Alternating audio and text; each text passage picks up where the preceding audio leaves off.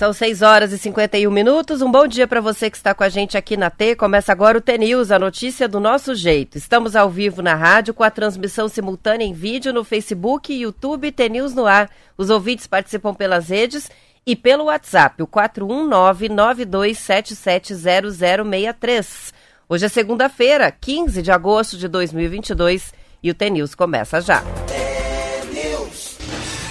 Bom dia, Marcelo Almeida. Bom dia, tudo bem? Tudo bem, como é que foi de Dia dos Pais? Foi bem, foi bem. Eu ganhei até esse boné aqui, ó. Ganhei um boné novo, ah, filho. Ganhei uma bonito. caixa de chocolate chique, agora o chocolate virou chique. Eu ganhei uma caixa de chocolate daquela marca Copenhague, mas é uma caixa cheia de língua de gato, né? Ah, Famoso, é bom demais. É tão bom simples, demais. né? É, é, só o chocolate ao leite, mas é muito bom. Muito bom. Mas eu acho que deve ter sido, um, tomara que tenha sido um, era um belíssimo dia, né? Um domingo lindo, maravilhoso, né? O presente veio com São Pedro, Não, com é, o tempo aqui em Curitiba, pelo menos estava lindo. veio um dia muito lindo. Tomara, tomara que os pais tenham sido felizes ontem. Muitos pais que eu vi, pelo menos muitos pais que mandaram aqui mensagem, estavam ou tomando café, ou churra, ou eu fiz uma pizza à noite para meus filhos, enfim. E teve um visita lá jeito. na prestinaria? Teve o seu Mar e a Vânia, não é isso? De Toledo. Eles são de to... E são ouvintes aqui. São ouvintes, um abraço para eles, nos ouvem todo dia, estavam aqui, vieram lá de Toledo buscar os filhos que estão na Europa, enfim, chegar hoje, amanhã. Mas a hora que ele me viu, eu falei, você é o Marcelo Almeida? Eu falei, ah, você é o Marcelo Almeida da Rádio T. Eu, falei, eu mesmo, foi muito legal. Que bom que você lembrou de mandar um abraço para eles aí. Isso aí, temos Alma T para começar bem essa semana? Temos Alma T, vamos procurar um Alma T aqui. Vamos aqui, esse que é bom, esse livrinho aqui eu vou marcando, né, para não para a gente não ler novamente. Vamos pegar um aqui, um diferente aqui. Esse é um trecho da música francesa. Será que é esse? Bora! Alma T!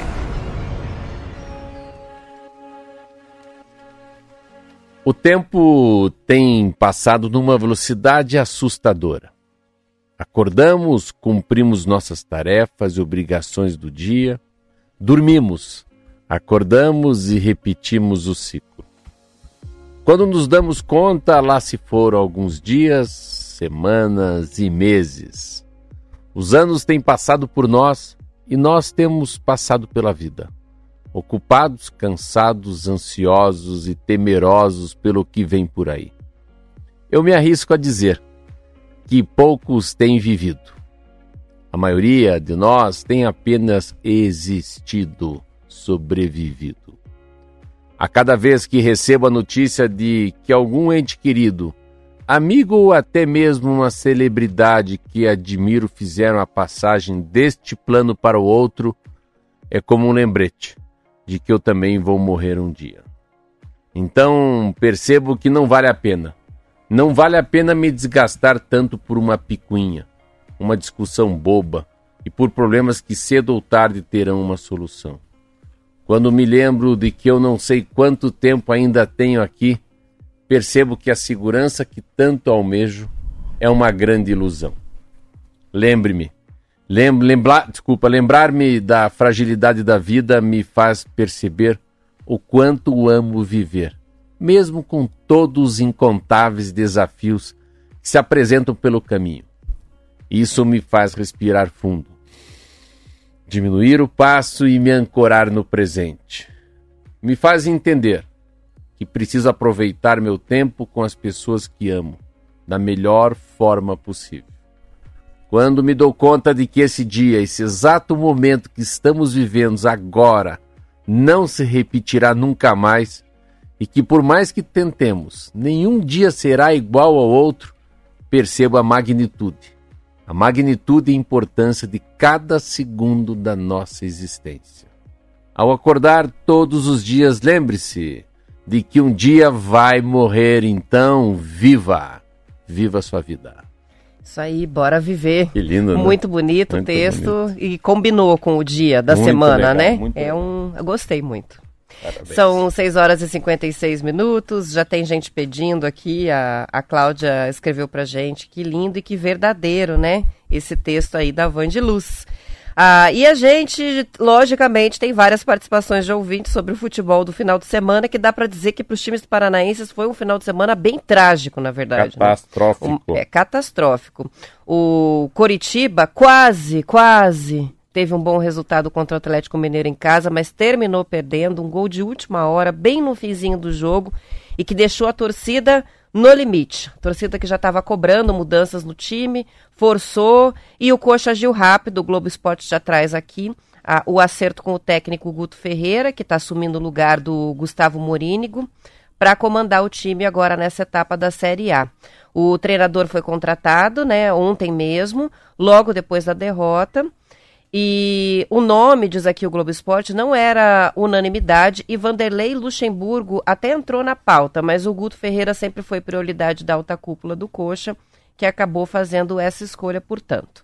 Bom, daqui a pouco a gente fala dos outros resultados, mas enfim, você foi no jogo ontem, foi muito triste, foi né? Muito triste, Aquele né? 49 minutos do segundo tempo. É, o último lance, né? O último lance, o último cruzamento, a última cabeçada e o gol que deu ao Galo 1 a 0 Curitiba. Um dia lindo ontem, rapaz. Eu achava que dava. Eu lembro que no jogo contra o Atlético Mineiro eu estive lá em Belo Horizonte. Nossa, um jogo duríssimo, nossa, com o Hulk. A gente conseguiu garantir um empate e o Curitiba veio. Mas eu acho que era uma, uma saída um pouco mais normal. Acho que ganhando ou perdendo o, Mourinho ia embora e foi perdendo, acho que foi perdendo um pouco o vestiário, foi perdendo a mão. É muito difícil sem tem vários, tem várias características, vários detalhes para fazer com que um time comece a ir mal. Não é uma o técnico, o jogador, a posição do presidente, o salário, não, são o, o, vestiário tem coisas assim que a gente não está muito. Quem não é do futebol, como eu nunca fui, a gente não está acostumado. Mas o Mourinho foi muito legal, mandei um abraço para ele, é um homem muito, muito legal. Ele, eu gosto muito dele. Ele e o Toro, que cuidaram do Curitiba, a gente tem que pensar que o Toro, que é o, o vice dele, né? Foi para três Copas do Mundo, né? Ele foi para uma Copa do Mundo, eles estão entendem de futebol. E eles foi muito foi muito longínquo, né? Eles, com, eles, conseguiram ficar muito tempo aqui no Curitiba. Eles pegaram o Curitiba na, na segunda divisão, né? E trouxe, não, eles, acho que eles pegaram o Curitiba no final da primeira divisão ainda. O time caiu, depois trouxeram para pegar a segunda divisão inteira e agora estão entregando, claro, o time. Mas o Mourinho mandou ter uma mensagem muito linda. Quer ver que você vai se entender o que ele fala aqui, né? Para mim, eu quero hoje eu vou tomar um café para me despedir dele. Vamos ver como que ele fala aquí. Hola Marcelo, ¿estás? No te envié mensaje porque quiero ir a visitarlo. Eh, mañana va a llegar mi esposa y en la semana voy a pasar por su negocio. Quiero darle un abrazo, amigo. Y muy obrigado, muy obrigado a você por la amistad, por acreditar, por confiar. Eh, más que nada por la amistad y la sinceridad que, que usted siempre me brindó tengo un cariño muy, muy grande a vos. Un cara impresionante para mí. Cara de vida, un cara que, que conoce cada, cada paso, cada sufrimiento y tuvo éxito a través de, de lo que hizo. Mi cariño y mi aprecio siempre para vos, Marcelo, y sí, por favor, estemos más comunicados. La amistad sigue para siempre. Que bonito. Muito bonito. Era uma relação muito boa. Eu gostava muito dele, enfim. Tá futebol aí. Ontem o Atlético perdeu. Saiu o René Simões também, né? Saiu o seu René. Saiu acho... toda a direção. Saiu ele, saiu o preparador físico, Gonzalo, saiu o Toro, que era o vice dele, né? Direção homem... não, né? O comando técnico. Comandar os seus auxiliares técnicos. Né? Saíram três ou quatro. Ah, o Paraná ficou sem calendário ano que vem. Nossa, a situação Deus. do Paraná ainda mais triste nesse final de semana, né? O Paraná precisava ganhar do Pouso Alegre para se manter na Série D, perdeu por 1 a 0 para o Pouso Alegre e com isso, pela primeira vez na história, está sem calendário, está sem é, divisão. Sem calendário, a gente eu li ontem e entendi. Para você jogar a Série D de dado no Brasil, você tem que estar tá no seu estado, na Série A do seu estado. No então, estadual. Você tem que estar tá jogando aqui o estadual com Operário, com Londrina, com Maringá, com Curitiba com o Atlético para você estar na Série D. Como ele está na Série B de bola, aqui no estado do Paraná, então ano que vem ele joga a Série B, a segunda divisão do Campeonato Paranaense, não joga conosco, e daí sim ele vai para outra série. Daí ele pode. Então ano que vem, a partir de agora ele não tem, não tem calendário, acho que até abril do ano que vem. É, e então ele vai ficar até 2000 e esperando jogar a segunda divisão do Paranaense. Que pena, né? É. Ele vinha muito bem. E o Atlético perdeu também, né? O Atlético jogou com o Flamengo e levou 5 a 0 ontem. Mas ali, ali você tem que entender o seguinte: eu sou coxa branca, mas eu vou dar uma puxada de, de sardinha aí pro Atlético. Ali são, são titulares e titulares. Se você olhar os titulares, é, os reservas e reservas, os reservas, desculpa, era um jogo de reserva. Os reservas do Flamengo parece que são quase titulares. Então, eu acho que assim, não dá para pegar como um termômetro esse jogo. Uma coisa é titular com titular. Mas o elenco é tão grande, é tão forte, quando eles pegam os reservas e põem para jogar, são muito similares aos titulares. Então, fica uma defasagem, né? Tem um degrau muito grande entre os, os reservas do Atlético, que são bons reservas, mas não em time inteiro de reserva. Então, não dá para tirar essa fotografia como uma um repeteco que pode acontecer na quarta-feira aqui, né, contra o Flamengo. Acho que é um outro jogo, uma outra disputa, outra, uma outra, uma outra disputa, né, uma outra é competição, né, e um outro tipo de jogar. O bicho é bom no mata-mata, né? O próprio Filipão fala que não é ponto corrido. Ele é, ele é muito argentino, assim, né? Ele é muito Boca Juniors, ele é muito Grêmio, né? É mata-mata, ele sabe que é, é jogo a jogo e tudo que ele veio fazendo até aqui é, tem esse jeitão, né? Deixa pro último minuto dar o bote, né? Parece cobra. No último minuto ele pega o time. Então, mas não, eu vi ele bem tranquilo ontem. Ele falou uma coisa interessante. Falou, se perdeu de um, perdeu de dois, perdeu de cinco, acho que ele tá calejado com 7 a 1 Falou que o problema é o que eu perdi meus três pontos. Não, não fiquem aí achando que é 4, 5 é muito gol. O importante é que eu vim para ganhar três pontos e perdi. Por isso que eu tô triste. Eu não tô triste por perder, por levar de cinco. Eu tô triste para voltar pro Paraná com zero. Achei interessante. Esperto. É... O Atlético volta a campo, então, na quarta-feira, 21h30 na Arena, é, pelo jogo das quartas de final da Copa do Brasil, com o Flamengo de novo. Pelo Brasileirão, vai receber o América de Minas Gerais no domingo, às 6 da tarde. Vamos ver o Coxa. O, Coxa, Coxa joga com o Fluminense, acho que sábado. Isso aí, sábado às 19 horas no Maracanã, com o Fluminense. E depois o Coxa vai receber o Havaí, lá no dia 27, no Couto Pereira. Esses são os próximos jogos dos dois times. Passou o futebol. São Passou. 7 horas e 3 foi minutos. Vamos mudar de saco para mala? Vamos. Hoje é segunda-feira. Isso aí. Vamos lá. Vamos para o noticiário. Morreu é, no final de semana, Marcelo, aos 68 anos, o ex-diretor da Petrobras, o Paulo Roberto Costa. Quem acompanha bastante o noticiário vai lembrar do nome dele. Ele foi a primeira pessoa envolvida em esquema de corrupção que firmou acordo de delação premiada na Operação Lava Jato. O Paulo Roberto Costa foi preso no começo da Lava Jato em 2014 logo depois do doleiro Alberto Youssef, que era parceiro dele de negócio, ser preso também. Em acordo de delação premiada firmado com o Ministério Público Federal, ele revelou esquemas de enriquecimento ilícito que beneficiaram políticos e também confessou ter recebido subornos de empreiteiras que faziam cartel na petroleira. Ele delatou 50 políticos, entre eles o ex-ministro da Casa Civil Antônio Palocci, o ex-governador do Rio de Janeiro Sérgio Cabral e a ex-governadora do Maranhão, Rosiana Sarney. Na ocasião da assinatura do acordo com a Procuradoria, ele renunciou a cerca de 23 milhões de dólares mantidos em uma conta na Suíça e devolveu 79 milhões de reais à Petrobras. Os prejuízos com os esquemas de corrupção foram calculados na ocasião em 1,3 bilhão de reais. Costa era paranaense de Telemaco Borba, formado em engenharia pela Universidade Federal do Paraná, entrou na Petrobras em 77 como servidor de carreira e teve cargos de direção desde 1990. Paulo Roberto Costa morreu de câncer no pâncreas. As informações são do jornal O Globo e da revista eu não sabia, Primeiro que eu não sabia que ele era paranaense. É interessante a gente olhar assim, a história para quem é mais no, para quem para entender um pouco essa história da corrupção é que bom assim que foi desvendado, sabe? A gente tem que imaginar que cada ano, cada vez, é, há, há, menos corrupção no mundo, há, há, mais remédio, há mais gente do bem. Há, o mundo vai sempre modernizando. A gente vive melhor do que a antiguidade, melhor que a Idade Média, melhor que há 100 anos atrás, em qualquer quesito. Podem dizer que não, mas sim.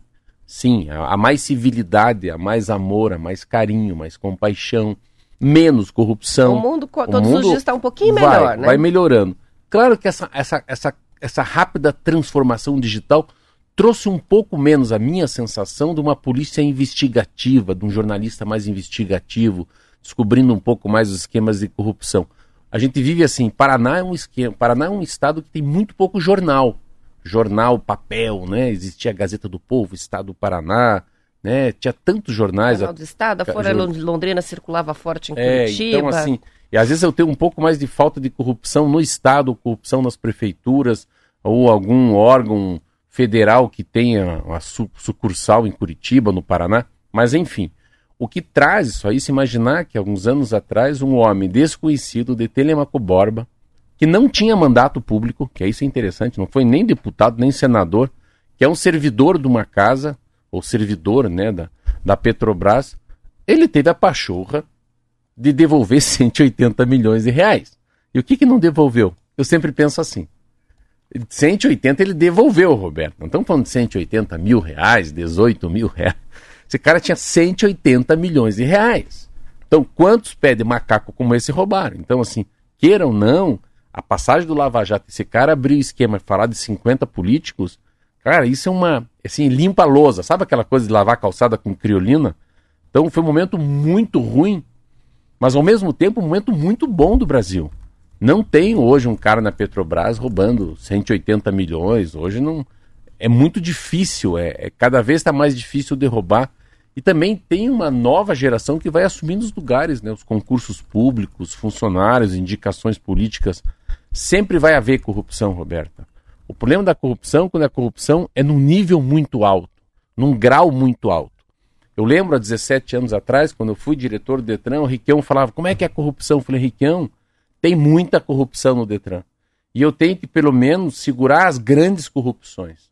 Se o cara rouba lá na licitação da caneta BIC, no, no, no papel A4, na, na, tinta, no toner do computador, eu, não, eu preciso ver a grande corrupção no sistema do despachante, né? no software que o Detran comprou para emitir carteira de habilitação. Eu preciso pegar os, as coisas que são milhões de reais. Se lá numa pequena cidade do Paraná, o chefe da Ciretran é amigo do despachante, que é amigo do juiz, que é amigo do vereador, que é amigo do empresário mais rico, consegue uma carteira de habilitação para o sobrinho, meio débil mental, meio sem fazer o último teste, não é tão importante quanto os milhões de dólares que, que pode desviar no Detran, entendeu? Então o que, que é prioridade? Então essa Lava Jato foi muito legal desvendou pra gente coisas assim que eram coisas. Não, não é possível que esse tal de Paulo Roberto aí, de Telemaco Borba, que a gente nunca viu falar na vida, tenha 200 milhões na conta. Então, o mais assustador foi o desconhecido. Ah, o Paulo Maluf roubou. Sim, não é um susto para as pessoas. Não é verdade? Paulo Maluf. Não causa muita estranheza. Paulo Maluf tem uma conta, não sei aonde, com 2 milhões de reais. Certo ou errado? Todo mundo vai dizer certo. Ninguém vai se espantar, né, com o Paulo. Mas se falasse assim. Ele vai dizer, não foi eu. É, mas falar assim, quer ver? Eu vou dar assim, eu vou dar um exemplo assim. Dom P, o, o, o Tite, técnico na seleção brasileira, é, ganha um percentual em cima da camisa do, do, do, da seleção brasileira. Não, isso é mentira, é fake news. Ou Ayrton Senna. Ayrton Senna comandava uma casa de prostituição. Não, é mentira. Então parece que a gente já sabe o que é fake news e o que não é fake news. Então, mas foi um momento muito interessante que o Brasil passou. E que bom que, né, assim, não que bom que ele morreu, mas que bom que isso desvendou muita coisa que a gente, cidadão comum, a gente não tinha nem ideia. Eu fui deputado federal, Roberto, eu não tinha nem ideia que poderia ter tanta corrupção no país, mas sempre bons ventos, momentos melhores a gente está vivendo. É um fato. Quer dizer, tá aí e, e às vezes é bom recordar como é que era aí o, o tamanho do esquema da corrupção na Petrobras. São 7 horas e 10 minutos, vamos fazer o intervalo, a gente já volta com mais notícias.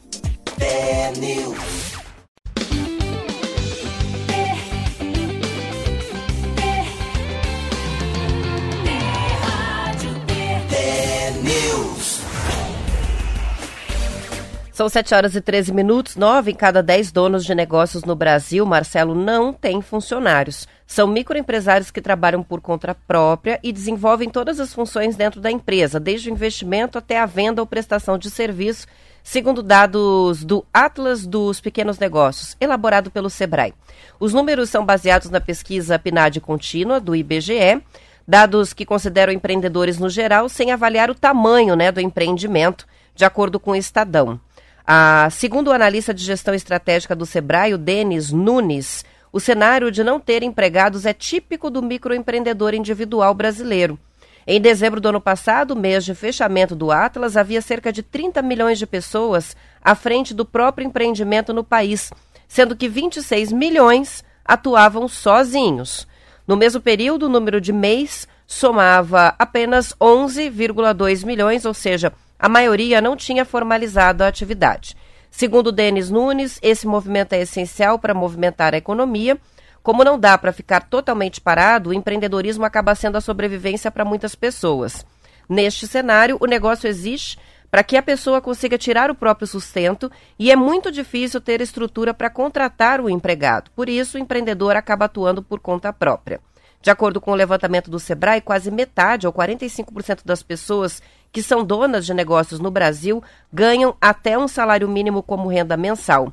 27% tiram por mês de um a dois salários mínimos. Como é pouco, né? É a pouco. fica, é, assim, os dados são assustadores quando é Brasil, né? Pode ser que no estado do Paraná não seja assim, algumas regiões do estado não seja assim, mas os dados são muito, os números são muito baixos. E é o interessante é você ver como é cada um é dono do seu próprio bico, né? Eu que entrei nessa coisa de franquia, que é um mundo à parte, qualquer livro fala sobre franquia, é uma moda no mundo isso. Na franquia, eles falam de duas palavras em inglês agora, chamam-se Ocean Red e, e, Blue. Não, Ocean, é, Red Ocean e Blue Ocean, que é o mundo Oceano Vermelho e Oceano Azul. Então, Oceano Vermelho é quando tem muita franquia. E o Oceano Azul é quando se inventa uma coisa que os outros não sabem ainda. Está sozinho, está num Oceano Azul, navegando sozinho. O Oceano Vermelho tem, a cada esquina tem um concorrente. E isso eu tava, converso com muita gente sobre esse aspecto que está falando da pessoa ser dona do seu próprio nariz, do seu próprio boteco, da sua própria lojinha, da sua própria, do seu próprio metro quadrado, né? Então é, tem uma, uma geração, você vê, esses números são dizem muito o que eu percebo, que a pessoa é aquela que abre a loja, toca a loja, limpa a loja, fecha a loja, recolhe o imposto, fala com o contador, então faz seu próprio imposto de renda. Não existe uma terceirização. E tem um lado, né, que é assim, é quase um lado de sobrevivência. Às vezes a gente fica achando que isso é muito legal. Mas essas pessoas estão sobrevivendo para não morrer na praia. Não é de fato que elas estão tendo um vidão. Então não tem o que fazer, foi desempregado. Quebrar foi... um pouco essa coisa glamurosa, né? Quando a gente fala de empreendedorismo, fica parecendo que é algo glamuroso ser o é, empresário, ser o dono você. do próprio negócio. Não, eu, às vezes eu, é só não, não dessa, tem alternativa. Eu não gosto dessa frase empreendedor. Não, ele é sobrevivente vamos ver, eu tenho uma empreendedora, administrador, administrador de empresa, CEO, é muito nome para pouca coisa, assim. Essas pessoas são pessoas muito guerreiras, assim, os guerreiros, né? Acordam cedo, trabalham o mês inteiro para tirar um salário mínimo. Meu Deus do céu. O que, que falta no país? A gente sempre falta, fala disso aqui, né? Falta mais curso técnico, né? Assim, o ensino, o ensino médio já tem que ser um cara quando acaba ali com 18 anos, já está muito pronto para uma atividade laboral, assim, né? Um, eu falo muito do artífice, aquele Richard Sennett que eu falo daquele livro, né? Você saber fazer alguma coisa com as mãos, né? Você vê o assunto da construção civil. A gente vê muita reclamação da construção civil. Existem, assim, pintores maravilhosos, azulejeiro, né? O cara que faz a laje, a, o pessoal do acabamento. Um, esse é, uma, esse é um, um mar de trabalho, se tiver. Mas poderia ter, algum, de alguma maneira, mais S's da vida, né, que a gente fala aí, Fiesp, SESIS, essas coisas todas, podia ter mais governo é, preparando as pessoas para o seu novo desafio com 18 anos. Então a gente sente muito disso. Eu sinto muito que tem. As pessoas vão sobrevivendo, vão tocando. Mas é isso aí. Isso aí é aquele. Lembra antigamente? É brasileiro. brasileiro é assim: brasileiro dá seus, dá seus pulos, né? Quando a chapa esquenta, ele pula para lá e pula para cá mas é um dado que aparentemente é para ser positivo, mas eu acho um dado triste, assim. É muita gente. E quando eu falei da franquia, é isso. Tava falando que das franquias as pessoas às vezes têm condição, lá tem 100 mil reais, sei lá, 150, 80, para comprar a franquia de qualquer coisa. Existe muita franquia no mundo. E depois acham que vão ganhar um dinheiro. Acham que dá para pôr alguém para trabalhar. Não, não. Então sempre digo, você vai ter uma franquia? Não, você vai abrir a loja, você vai tirar o café, você vai receber os produtos, você vai limpar a calçada. Você é empregado de você. Você não tem, não dá para se colocar alguns empregados para trabalhar. Então, Franquia, se você está me ouvindo, eu tenho uma. É, abra o olho, não, não fique achando que é fácil, não. Franquia vale a pena se você for, de fato, o teu próprio empregado. Botar a mão na massa, literalmente. Literalmente. São 7 horas e 19 minutos e cresceu nos últimos meses o número de brasileiros que não consegue levar para casa toda a comida que escolhe e coloca no carrinho do supermercado. O corte na compra acontece na boca do caixa quando o valor da conta passa do previsto. A saída tem sido abandonar na loja alguns itens entre janeiro e junho deste ano, 4,9 milhões de itens foram abandonados. Olha que levantamento interessante. Que loucura, né? É um volume quase 16,5% maior do que em relação ao primeiro semestre do ano passado, revela uma pesquisa feita a pedido do Estadão pela Nextop. A Nextop é empresa especializada em tecnologia de segurança do varejo e prevenção de perdas. Por meio da inteligência artificial e de um grande banco de dados, foram extraídas informações autorizadas do movimento de caixa de 982 supermercados de médio e pequeno porte no país. Para chegar ao volume de produtos que deixaram de ser comprados, Juliano Camargo, fundador da empresa, reuniu itens cancelados isoladamente e também cupons fiscais inteiros, com aqueles produtos que o consumidor consultou o preço no caixa e desistiu da compra antes de registrar. Quem lidera a pesquisa de produtos abandonados no caixa é o refrigerante, seguido pelo leite, óleo de soja, cerveja e açúcar. Dos 10 itens que mais sobraram na boca do caixa, quatro são básicos, né? O leite, o óleo de soja, o açúcar e a farinha de trigo. E seis são não essenciais, que são refrigerante, cerveja, molhos, biscoitos, hambúrguer e bebida láctea. É, mas é assim, vamos que vamos. Essa pesquisa não é porque tá caro às vezes. Eu vou com cenzão. Eu não sei, às vezes eu tenho dinheiro. Eu não sei até quando. Ela fala, deu 112. Ai, meu Deus, o que, que eu vou tirar então? Eu tiraria o leite, porque o leite é pesado. Compro perto de casa. Refrigerante. Não, passo com o Marquinho num posto e compro depois. Você vê, é a relação também. Pode ser uma relação de falar, ah, não, não dá.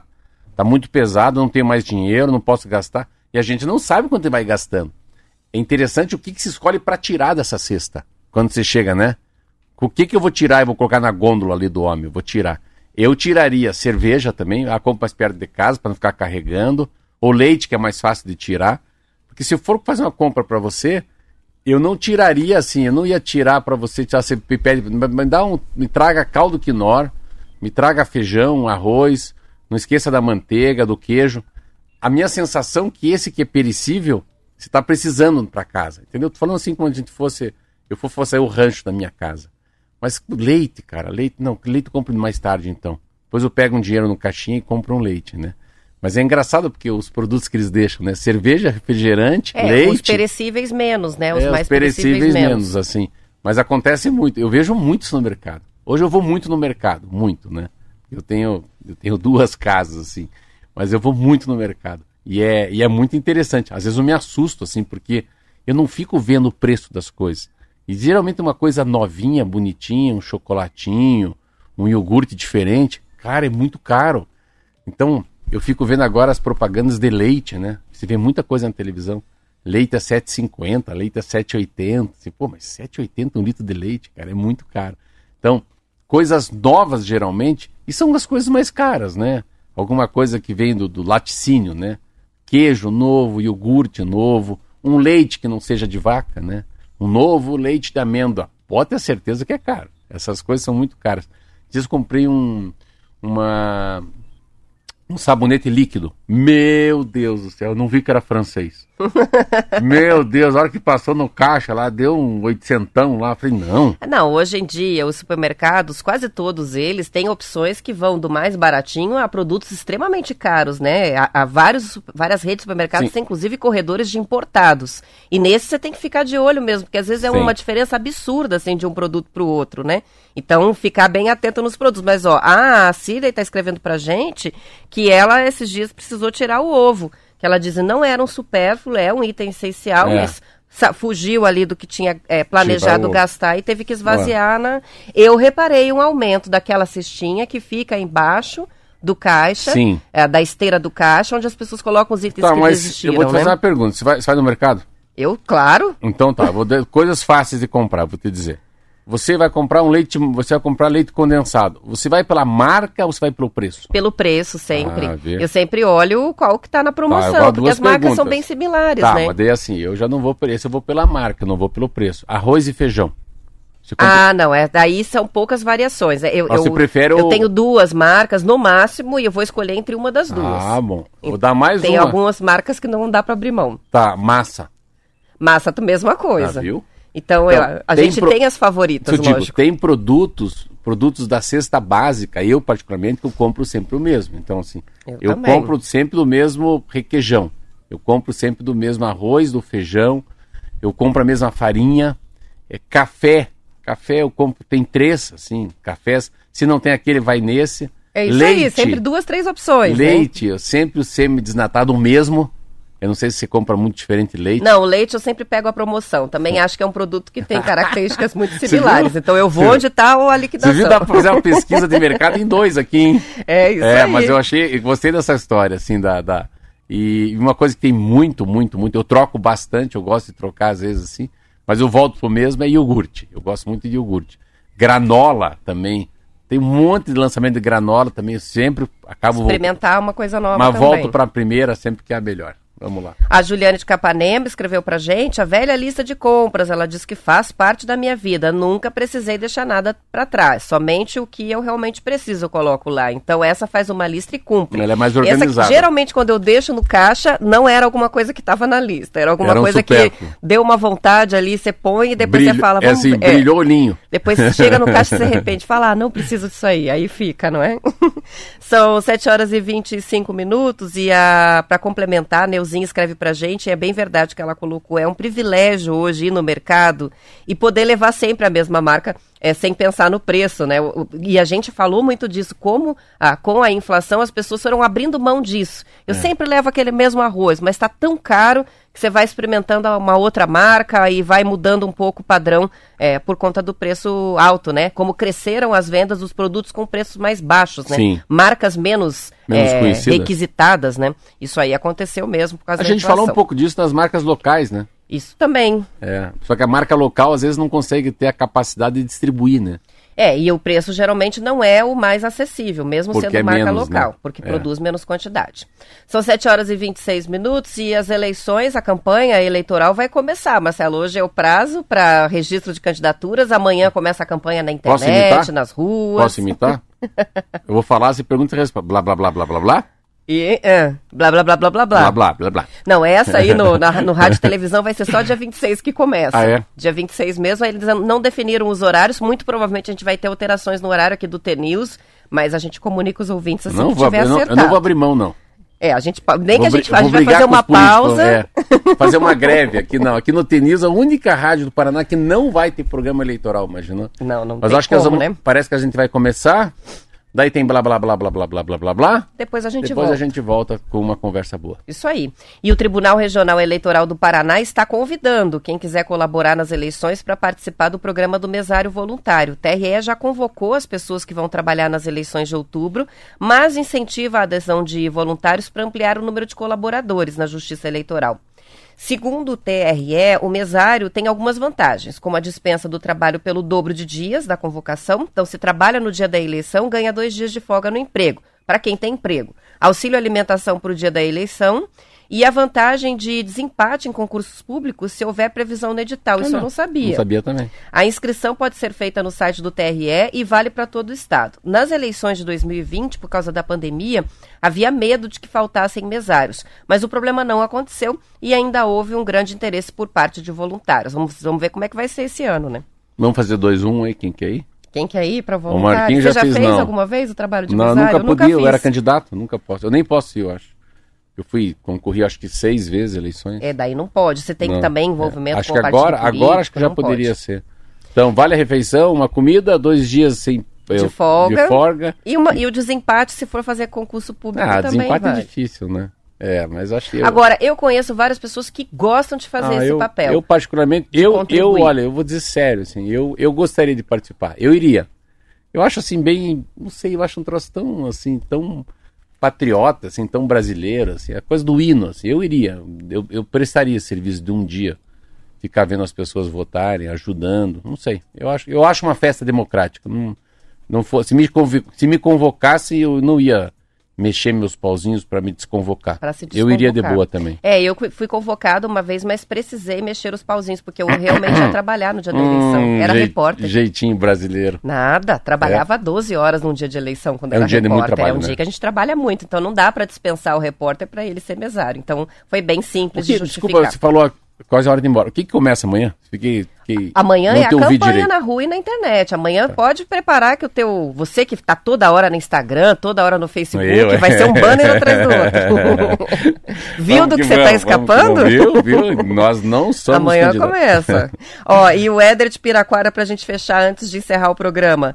O esquema é ir no, para ir no mercado é tomar um café antes, comer alguma coisa e nunca ir com fome. Isso é verdade. Porque se a gente vai com fome, leva o mercado inteiro. Boa. Ótima dica de economia do Éder. Vamos encerrando o estadual, a gente volta depois do intervalo para a parte do Paraná. Os ouvintes que ficam com o noticiário da sua região. Bom início de semana, até amanhã. Tchau, tchau, até amanhã.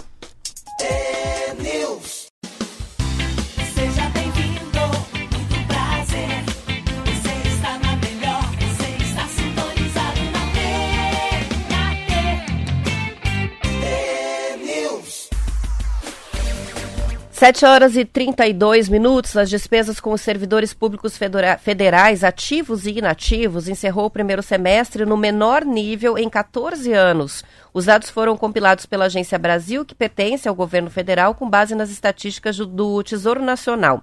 De janeiro a junho, o Poder Executivo Federal, Marcelo, desembolsou 157 bilhões de reais para pagar salários, aposentadorias e sentenças judiciais do funcionalismo em valores atualizados pelo IPCA.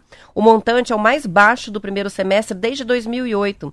Diversos fatores contribuíram para a queda no gasto com o funcionalismo federal. O principal foi o congelamento dos salários, que vigorou entre junho de 2020 e dezembro de 2021. Originalmente, o orçamento deste ano tinha destinado 1,7 bilhão para reajuste a forças federais de segurança e agentes de saúde, mas o ministro da Economia, Paulo Guedes, descartou a concessão de reajustes em 2022. A não realização de concursos públicos para repor o quadro de servidores que se aposentaram ou morreram também contribuiu para a queda do gasto com funcionalismo. O número de servidores na ativa caiu de 630 mil em dezembro de 2018 para 570 mil em julho deste ano, segundo o Ministério da Economia. 630? De 630 para 570. São 60 mil a menos. É, essa é uma, é, uma, é uma conta que também, assim, vamos tentar colocar pandemia, tecnologia, rapidez no serviço. É, eu vejo assim, quer ver como esse exemplo, a falta de pedágio no Paraná. É uma coisa que a gente vê assim que, vamos dizer, as estradas são bem cuidadas, não são bem cuidadas, tem menos gente trabalhando, a, falta, falta gente, falta contratação, falta estudo. A gente vê para outra coisa, Detran. Detran que é um órgão muito forte. O Detran foi se automatizando, ele foi cada dia criando um site, uma página dele, tirando papel, digitalizando carteira, digitalizando sistema. Você faz muita coisa sem ir atrás, sem ir no Detran. Porém, não é por isso que não tem que contratar gente, precisa ter muita gente também atrás pensando. Essa coisa da contratação, é, a gente tem é, muita tecnologia, mas o importante é facilitar a vida para a gente. Claro, eu fico imaginando uma Câmara dos Deputados Federais. Isso é uma coisa que eu vi. Nossa, tem muita gente. É desnecessário um deputado federal ter 20 cargos, 20 assessores. Então, no judiciário deve também ter alguns lugares que tem muita gente. Então é uma, é uma, é uma coisa meio descompensada. Em alguns lugares acho que falta gente. A gente passa num postinho de saúde, né? Fala, nossa, essa fila, o atendimento. Então, há uma, parece que em alguns lugares tem muito e outros tem pouca gente. Mas o funcionário público ele é importantíssimo. A gente não pode generar, ah, é funcionário público. Não, cara. Tudo depende de deles. Tem muito preconceito, né, por muito. trás do, do, funcionalismo público brasileiro, né? É por uma série de fatores, alguns justos, outros absolutamente injustos. Mas a questão é, se o quadro reduz, os serviços ficam piores. É, existe também a questão da sobrecarga para quem fica. Se você trabalha com 50, 25 se aposentaram e não foram repostos, os 25 que ficaram vão trabalhar o triplo, o dobro, o triplo. Você é. pode, cada um pega, não sei, eu pego em aeroporto. Em aeroporto, falando, cadê os caras? Cara? Vai demorar muito essa mala. Às vezes a mala demora mais para chegar do que o, a duração do voo. Ah, Paraná. tirar carteira de, de identidade. Não sei se era sistema ou falta de funcionários, ficava seis meses para esperar uma carteira de identidade. Pega coisas assim. Uh, a gente viu na pandemia. A pandemia foi agilizada um pouco mais a vacinação. Mas quantos anos, Roberto? Eu vi a Band falando, a Globo, da fila das pessoas para as creches, para posto de saúde, enfim. É muita coisa que você vê que é coisa pública aqui, que lá dentro não tem gente. Você pega a Polícia Civil, investigador, né? Fala quantos crimes que não são resolvidos. Por quê? Por falta de funcionário. Então, as pessoas vão ficando mais velhas, vão se aposentando, vão falecendo e não há nada de novo. Então, tem que tomar um pouco de cuidado, se perde muita eficiência. Perde-se muita eficiência. E eu que fui diretor do Detran há três anos, nossa, o que tem de funcionário público, assim, velho de guerra, bom, a diferença de um funcionário que está 30 anos no órgão público eu pego isso para o Detran. O que eles têm de conhecimento, têm de sabedoria, o que eles sabem que não pode ser feito. Ah, não, vamos fazer assim. Não, não é bem assim. Se você mexer aqui, olha a consequência que você tem no sistema. Então, funcionário público de carreira, para mim, pela vida que eu tive, eu fui secretário de Estado do Requião um pouquinho, de obras públicas e fui diretor do Detran. Nossa, o que esses caras me ensinaram, esses caras me ensinaram, às vezes, que a melhor atitude é não ter atitude. Senão você vai dar com os bois na água aí. São 7 horas e 37 minutos e a empresa Tecban, dona do Banco 24 Horas, anunciou que vai fazer um investimento de 50 milhões de reais na compra, ainda neste ano, para instalar no Brasil 280 caixas eletrônicos de nova geração. A diferença é que, além dos saques, esses caixas automáticos também vão acertar depósitos e permitem que os clientes paguem boletos e recarreguem o celular com dinheiro, tudo no caixa 24 horas. Conhecidos como recicladores, esses, é, como caixas, são usados na Ásia há décadas, mas chegaram ao Brasil apenas em 2017 são poucos nesse modelo aí. Hoje a Tecban tem 3.200 caixas do tipo, de um total de 24 mil que estão em uso no país. O novo maquinário faz parte da estratégia de atualização dos caixas pela Tecban diante da digitalização do dinheiro. Ao aceitar depósitos, os novos, novos caixas ganham eficiência e diminuem custos de manutenção, já que a necessidade de reabastecer com dinheiro diminui. Em lugares onde não há agência bancária por perto, eles resolvem as demandas dos clientes de bancos. A reportagem é do Globo. Repaginado, né? É. É interessante como as coisas vão se repaginando. A gente sempre fala do celular, que não é mais para conversar, é para mandar mensagem. E as máquinas também. Os totens têm muito mais, a, a priori, né? A, eles tinham muito mais uma capacidade de, de entregar cédula, né? Entregar dinheiro de papel do que fazer todas essas operações de carregar celular, enfim, fazer depósito. Mas a, acho que a grande revolução que vem, né, vem, vem fica muito rápido, daí disso a consequência mudar tudo é o Pix. Né? Essa maneira de pagar é muito rápido, né? daí o resto acaba ficando muito mais fácil. Você começa a ver que o dinheiro ele não perde, o dinheiro parece um pouco rádio, né? O dinheiro em papel, ele, todo mundo acha que vai acabar, mas não acaba, o dinheiro continua circulando. E provavelmente não vai acabar nunca, não, sempre vai acho, ter. Eu acho que é mais do percentual, né? É o... A gente não vai ficar. É, é assim. É que tinha de pensar em dinheiro assim. Vou lá no banco tirar 20 mil reais para pagar. É isso que não existe mais. Mas assim. Mas o dinheiro da gorjeta, o dezão, o vintão, o cinquentão, posto de gasolina, banca de revista, uma floricultura. Se você tiver coisas abaixo de 100, é engraçado. Eu, não...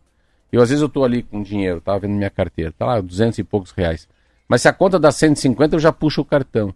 Pode ser que se der 18, puxe 20, dê 20, sabe? Assim, uma... O pessoal nem gosta quando a gente paga em dinheiro mais, Não. né? Porque ninguém tem troco. Então faz cara feia quando vai pagar em dinheiro. Todo mundo prefere o cartão, Não. né? É Ou faz um Pix. Eu vou te dizer, não. eu pergunto para todos assim: você quer dinheiro ou você quer cartão? Porque eu abro a minha carteira e falo: você quer o que você quer? Não, cartão. Sempre é cartão, né? E, e interessante que também às vezes eu, conforme o número, eu não sei se é assim, eu, assim, eu cartão de crédito uso para número para cima de 150. Mas se for assim, estacionamento, 5 reais. Estacionamento no centro ali, 7 reais. Aí eu mando colocar no débito. Eu fico meio com se puta crédito por causa de 5 reais, coitado do cara. Não, vai no débito mesmo. Então, débito e crédito, para mim, é em relação ao valor. Valor para baixo de 12 reais, 15 reais, eu vou no débito. Ah, não, fui lá, comprou um liquidificador, 200 pau. 250, aí vai pro crédito. Bota pro crédito. Mas eu vejo que a, também, né? A grande, a grande revolução pós-pandemia é isso. Não, aproximação, né? O meu cartão de. Não, eu tenho um cartão preto aqui, um black. Meu Deus do céu. Esses dias paguei uma conta enorme, enorme. Não pediu senha. Eu passei. e foi próximo daquela maquininha. Clic, clic, clic, clic, Aceitou. Até a moça falou: Marcelo, nossa, não é pra aceitar isso aí, não, hein, cara. Esse cartão. Não é melhor Tem você pôr um senha. baixo, né? Não, mas era, era, o número era alto aqui. Se eu falar, porque você vai se assustar. Eu fiquei meio assustado. Mas a, as facilidades de pagamento, recebimento são coisas muito legais. Esse é uma, você vê, Banco Central. Aí, ó, governo federal. Não foi nada de poder, foi poder público que facilitou a vida da gente, né? E outra coisa também, né? Cara, a gente pagava tanta taxa para fazer fazer transferência de dinheiro, né? O DOC, o TED, né? Meu Deus. DOC e agora e faz no Pix, não paga nada. Por isso que é mais vantajoso, né? Porque a, a, o acesso ao aplicativo para fazer um Pix é o mesmo para fazer uma transferência, não é tão mais fácil mas você não paga a taxa. Então é muito mais vantajoso para fazer transferência. Isso aí, tem vários estabelecimentos que não aceitam mais cartão agora por causa do Pix, né? É, se você for olhar, principalmente estacionamentos, eu tenho reparado, eles já colocam o QR Code do Pix na, na, na portinha ali, é, e o aviso de que não aceita cartão, porque não tem mais a desculpa agora de, ah, não tem como pagar porque não tenho dinheiro. Faz o Pix, porque não tem quem não tem o Pix. É. E aí não paga a taxa do cartão, Ixi, o comerciante Maria. acaba recebendo uma remuneração eu não fiz um pouco Pix, maior. Eu não sei fazer Pix ainda. Você se pegar um estacionamento desse... Não, mas tem cartão, tem cartão. mas aí é ou dinheiro, não. A maioria agora é ou dinheiro ou é Pix, nada de cartão. Eles não é. têm nem a maquininha mais. Porque paga o aluguel da maquininha, paga a taxa pela... Taxa de administração. Da, de é? administração, não compensa. Para valores pequenininhos de como é o valor de estacionar, não compensa mais. Notícia ruim é. para mim. Para você vai ser mais difícil. São 7 horas e 42 minutos e o portal de notícias de Foz do Iguaçu, H2 Foz, fez um levantamento, Marcelo, dos sobrenomes mais comuns nas famílias dos países da Tríplice Fronteira. Começando pela Argentina, onde a Direção Nacional de População registrou que os 10 sobrenomes mais comuns são Gonzales, Rodrigues, Gomes, Fernandes, Lopes, Martínez, tudo terminando com Z. É, é. Dias, Pérez, Sanches e uma exceção aqui que é Romero. No Paraguai, segundo o registro do Estado Civil, a lista de sobrenomes populares começa também com Gonzales. Então, ó, é bem comum na Argentina e bem comum também no Paraguai. E aí eles colocam aqui Benites, Martínez, Lopes, Jimenez, Vera, Duarte, Vilauba, Ramírez e Fernandes. Já no Brasil não há mais muita surpresa. O mais comum é Silva e depois Santos, Oliveira, Souza com Z, Souza com S, Rodrigues Ferreira, Alves, Pereira, Lima e Gomes nessa ordem. E aí a Marlete ainda destacou aqui, o sobrenome Almeida está entre os 20 mais comuns do Brasil. Olha aí. Olha lá. Mas eu tinha certeza, assim, a gente tem, é engraçado, né, tudo terminar com Z. Uhum. Você me deu aqui, a gente. Não... Agora que é verdade, tudo é tudo Rodrigues, um acento, Fernandes, o que chama Gonzalez. atenção é assim, tudo tem um acento agudo em algum lugar. Lopes, o, o acento no O, o Martinez no I. É tudo com um acento em algum lugar e o Z no final. Os sobrenomes argentinos. Como é fácil de visualizar Cada gente aqui. compilando, é. No Brasil tinha certeza que era Souza, Silva. Você pega, são. É descendente de português também, né? A gente pega os sobrenomes que se pega, tem muito Souza, Silva.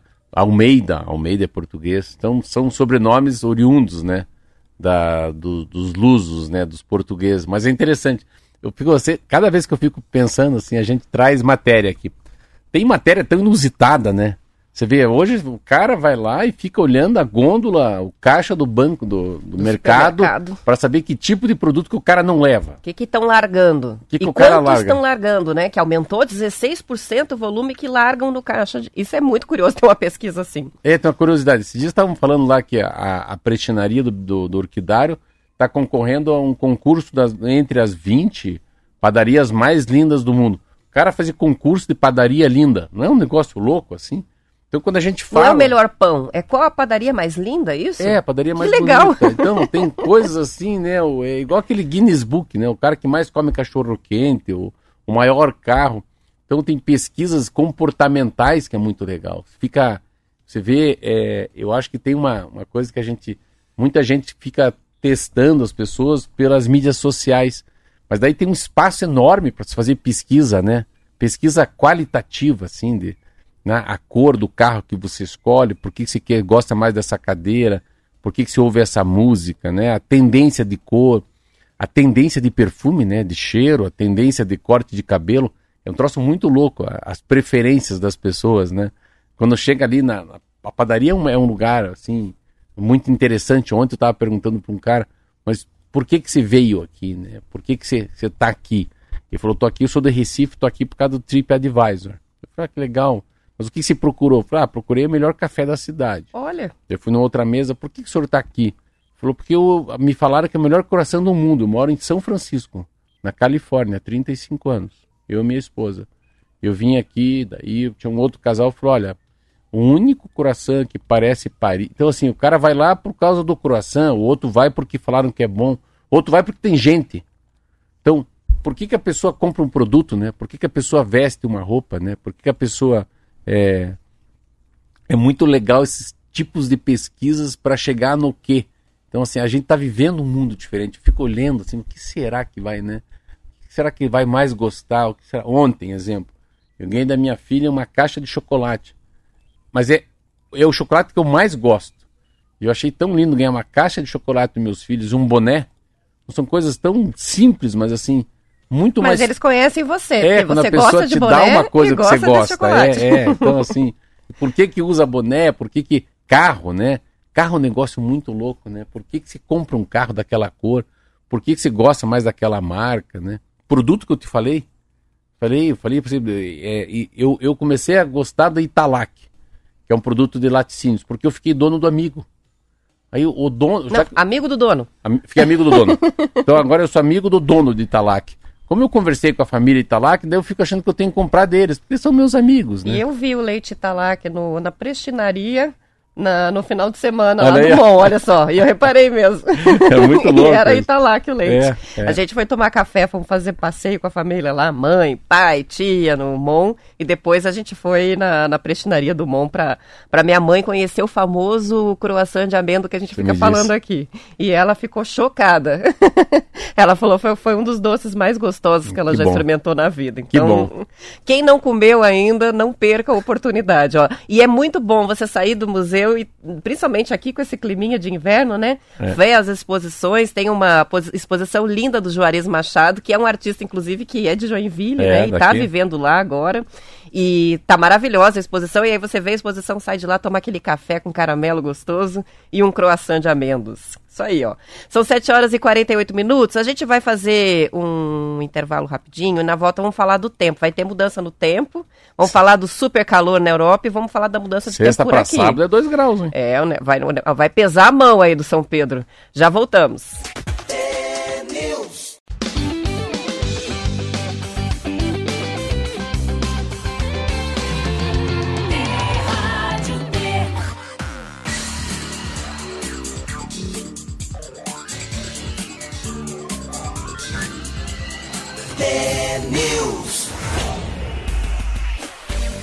São 7 horas e 49 minutos. O balanço feito pelo INMET, o Instituto Nacional de Meteorologia, revelou que a temperatura média do mês de julho chegou a 22,8 graus, fazendo de julho de 2022 o mais quente que se tem registro na história do Brasil. A meteorologista do IMET, Daniele Barros, explicou na reportagem que nos últimos anos o país tem registrado invernos mais quentes, principalmente da, na última década. Segundo ela, esse fenômeno pode estar relacionado à persistência de massas de ar quente sobre a região central, o que é comum, mas está se tornando cada vez mais frequente. Ela também vê influência das áreas mais desmatadas no norte do país, que reduzem a quantidade de chuva na região central nessa época do ano. Mas o julho, excepcionalmente quente, não aconteceu apenas no Brasil. Os serviços de meteorologia da Espanha e Reino Unido também registraram recordes de temperatura, mesmo para o verão, que é o caso do hemisfério norte. É, mas o inverno mais quente no Brasil. Eu, eu, eu não sei não, se sentar com o pessoal do Inmetro aí, no Inmetro, na meteorologia no Paraná, eu acho que julho foi um mês muito frio esse inverno. Tivemos muitos dias de frio, né? em junho e julho. Em junho e julho. Eu achei que foi um frio, foi um engraçado assim. Eu tô, eu acho que estão fazendo uma, uma eles estão pegando o Brasil no contexto nacional. Mas se for regionalizar, eu, eu, a minha sensação que eu tive é que junho e julho foram meses com noites muito frias, assim. Frio é frio, primavera é primavera, verão é verão. Posso estar enganado. Até fez calor, né, na parte da tarde, pelo menos em Curitiba, em boa parte dos dias, mas nunca uma temperatura quente cedo. Não, é pelo sim. menos, assim, é, é o máximo 10 graus. nos últimos dias, sim, não é? É sempre sim. bem frio de manhã não, e à tipo noite. Tipo assim, à noite, assim. Esse final de semana foi muito agradável à noite, assim. Foi agradável. Ontem vi a lua bonita. Mas é, fala um pouquinho do que vem sexta-feira. Então, é, eu estou comparando aqui no, no mapa do Cimepar de segunda com sexta-feira e é chocante o que vai acontecer. A gente hoje vai ter um dia bem quente à, tarde em boa parte do Paraná. Tem até aqui máxima de 28 em Foz, Guaíra 29, lá no norte do Paraná 30 graus, em Paranavaí, Maringá, é, Campo Mourão 28. Aí você clica lá na sexta-feira, cai tudo para 14 de máxima, 11 de máxima. E as mínimas vão para Curitiba 3 graus, União da Vitória 2 graus na sexta-feira, região sul, Pato Branco, Francisco Beltrão máxima de 10, mínima Caramba. de 2, previsão de geada, porque tá chegando uma frente fria amanhã, então vai mudar o tempo, vai começar a chover, vai chover terça, vai chover quarta-feira em todo o Paraná, na quinta ainda tempo estável e daí na retaguarda na sexta-feira gela. Então, é, para quem está curtindo ver Sexta-feira, 2 graus. 2 graus eu, eu, vou nadar quarta e quinta duas vezes, para não nadar na sexta-feira. Sexta vai ser aquele dia assim, ó, é, é, quase sem nuvens, é, geada pela manhã, sol durante o dia, mas não sobe tanto a temperatura porque a mínima vai ser bem baixa em quase todo o Paraná. E não é só aqui, ó. Vou olhar sexta-feira aqui em Apucarana, que é uma cidade quente. Sim. A temperatura na sexta vai ser de 5 a mínima e de 14 graus a máxima. Então é frio no Paraná inteiro. Você vem de pantufa, o Marquinho vem de Vou vir de pijama e roupão, porque é, senão tá. não aguenta. Mas eu acho que é o último, parece que é o último, é, é a pegada, assim, né? Porque a gente já tá quase chegando aí no final de agosto, no meio de agosto. É inverno, Logo né? começa a nossa primavera, Graças a Deus. São 7 horas e 53 minutos ainda sobre a questão da temperatura, né? Por causa do calorão e das chuvas insuficientes. Agora a gente vai lá para a Europa. A Espanha, Marcela, anunciou um programa severo de economia de energia. Eles estão com um problema seríssimo lá é, por conta do calor. As medidas que entraram em vigor incluem vitrines de lojas sem iluminação à noite e o ar-condicionado limitado a 27 graus no verão em espaços públicos comerciais. 27 Eles só podem manter 27 graus. Não, Pro no in... verão. Como 27? 27. Só pode gelar até 27. É não, uma, a temperatura mínima do ar-condicionado é no pro comércio. Verão. Pro verão? Não, pro inverno. Não, é para já. 27 graus, não, tá maior é polêmica. É não adianta nada, não é verdade? Não, mas é o contrário. Será? É isso aí o aquecimento no inverno, quando chegar o inverno, não vai subir acima de 19. No verão, a temperatura mínima do, do ar-condicionado nos, nos, espaços comerciais da, da Espanha é de 27 graus. E no inverno, a máxima vai ser de 19. Não, não tá errada a matéria. Não tá, não. Sim. Não tá, não. Sim. Eu vi as discussões Sim. semana passada. Não, é que no, no verão você não pode colocar mais para baixo de 19. Eu de acho 27. que é assim. 27. Não, não. No inverno, você não pode aquecer mais que 27. Não, por isso que não faz hein, sentido. Marquinho? é isso mesmo. Todos os espaços com entrada direta de rua têm até 30 de setembro para instalar um sistema nas portas, para manter essas portas fechadas e abrir apenas para entrada e saída de pessoas. Como eles estão tendo máximas acima de 30 graus, para refrescar um pouquinho, eles podem baixar para 27. É isso. E não mais do que isso. Porque eles não têm energia para gastar com ar-condicionado. Eu entendi dessa matéria que eles estão se preparando para o inverno, não para o verão. Então. Porque eles estão no verão. Mas é assim, independentemente, eu vi na televisão, você vê que engraçado, proibir lavar calçada. Eu já vi que essa coisa. aqui a gente teve é, uma campanha forte É muito também, parecido né? com o Brasil. Proibido lavar calçada, proibido lavar carro. Eu vi num país também. Ah, vi a história do ar-condicionado. Enfim, é que eu acho que eles também estão com problema de falta de racionamento de água. E tá, tem a estiagem, Porque isso né? tem estiagem de chuva, né? Então, e em toda a Europa, as grandes redes varejistas também estão tomando a iniciativa de reduzir iluminação para poupar luz. Então, tem essa história de desligar as vitrines à noite. A cidade deve ficar bem escura, né? Na Alemanha, o governo anunciou que as empresas e instituições públicas devem aquecer os escritórios, a, aí sim em 19, a não mais de 19 graus Celsius no próximo inverno, para ajudar a reduzir o consumo de gás natural. Então não tem a limitação na Alemanha agora no verão, mas para o inverno já estão colocando também. E eles vão anunciar outras medidas nas próximas semanas. A Alemanha precisa urgentemente reduzir o consumo porque parou de comprar gás da Rússia em represália à invasão na Ucrânia. Então Você eles vê? não têm fonte de energia ah, para o ar-condicionado. A gente falou tanto disso aqui, né? Eu falei um dia que 60% da calefação das casas na Alemanha depende da, da Rússia ou da Ucrânia. Então você vê quando, quantas medidinhas assim, pequenas medidas, né? Ah, vitrine sem luz, aquecimento no máximo assim, porta que fecha. tudo para não precisar tanto, de tanto material, de tanto gás, né? Para aquecer a Alemanha. É, ó, o Preto de Londres está até explicando para a gente porque é 27 graus, né? Ele diz que o verão lá em Londres, eles estão chegando todos os dias a 36, 38 graus de temperatura máxima. Então razão, é então. muito calor. Não é um calor que a gente está acostumado a ouvir falar do verão europeu. Eles estão com umas temperaturas muito acima. Então o 27 virou uma coisa confortável para o europeu. 27 é gostoso. É.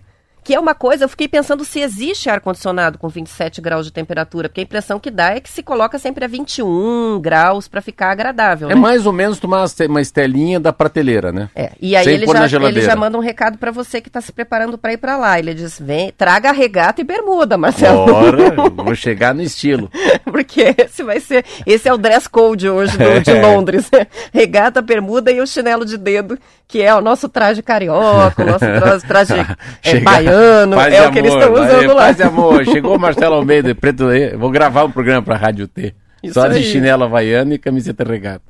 São 7 horas e 57 minutos e para a gente fechar, a estufa do Jardim Botânico está sendo fechada hoje. Eles vão fazer limpeza e é sempre muito interessante esse processo, né? Eles usam andaimes, vão lavar 3.800 peças de vidro, cada janelinha daquela dá 3.800 peças. E também a estrutura metálica por dentro e por fora. Durante o trabalho, que deve durar cerca de duas semanas, Marcelo, o acesso interno à estufa vai ser interditado ao público. A última limpeza desse jeito aconteceu em agosto do ano passado, então todos os anos é o costume fazer a faxina, né?